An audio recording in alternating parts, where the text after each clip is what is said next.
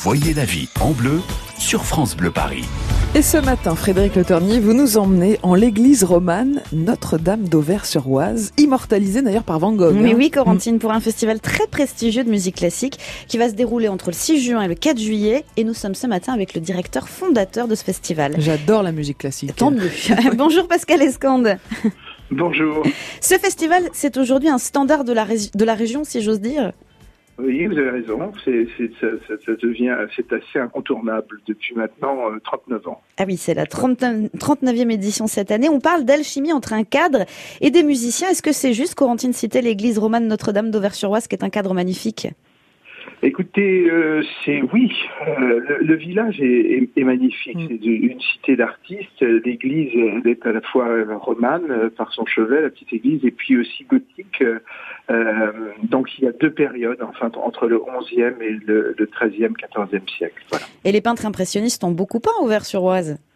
Énormément. Euh, écoutez, tout d'abord, euh, on va dire le pré-impressionnisme est né avec Charles-François Daubigny, où il y a d'ailleurs toujours son atelier qui est habité à, à Auvers-sur-Oise. Puis se sont associés euh, Corot, Daumier pour pour terminer ces murs de cet atelier.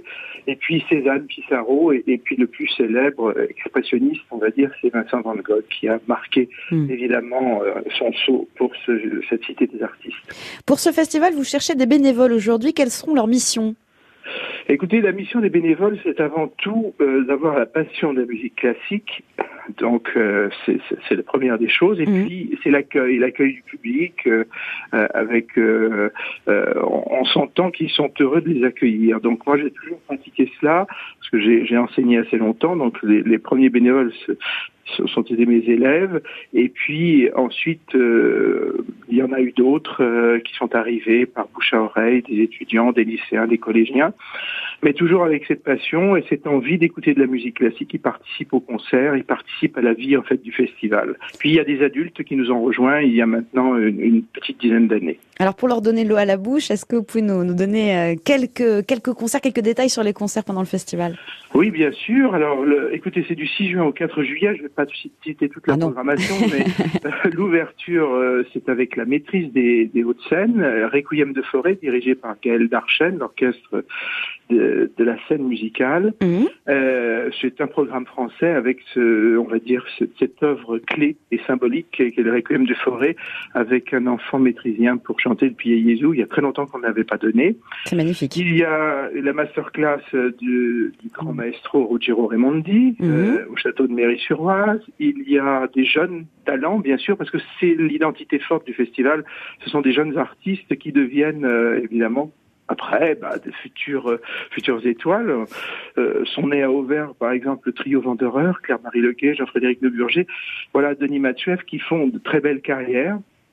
Et puis, on va dire le récital de Fadil euh, l'arrivée du récital exceptionnel de la grande mezzo-soprane Joyce Di Donato. Pascal Escande, n'en jetez plus. Si on est amoureux de musique classique, euh, on a envie de postuler. Alors- Com- comment on fait si on est intéressé ce matin en, en nous écoutant?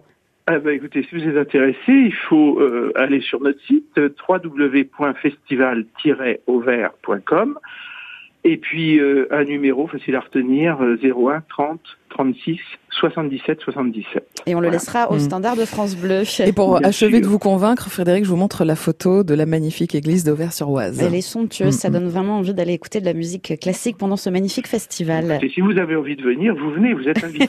Voilà, Et on fera, on fera du bénévolat à cette occasion, du coup. Merci beaucoup, Pascal Escande. Merci beaucoup. Bonne merci. journée. Et merci à vous. Frédéric. Alors, on va poursuivre la balade de cette semaine de Eh oui. l'Europe dans une heure en France. On va se retrouver à 13h. Vous nous emmenez en Allemagne? En Allemagne, près de la frontière française, il y a un animateur radio, un peu notre homologue, qui est un passionné de chansons françaises, qui a une émission sur la chanson française.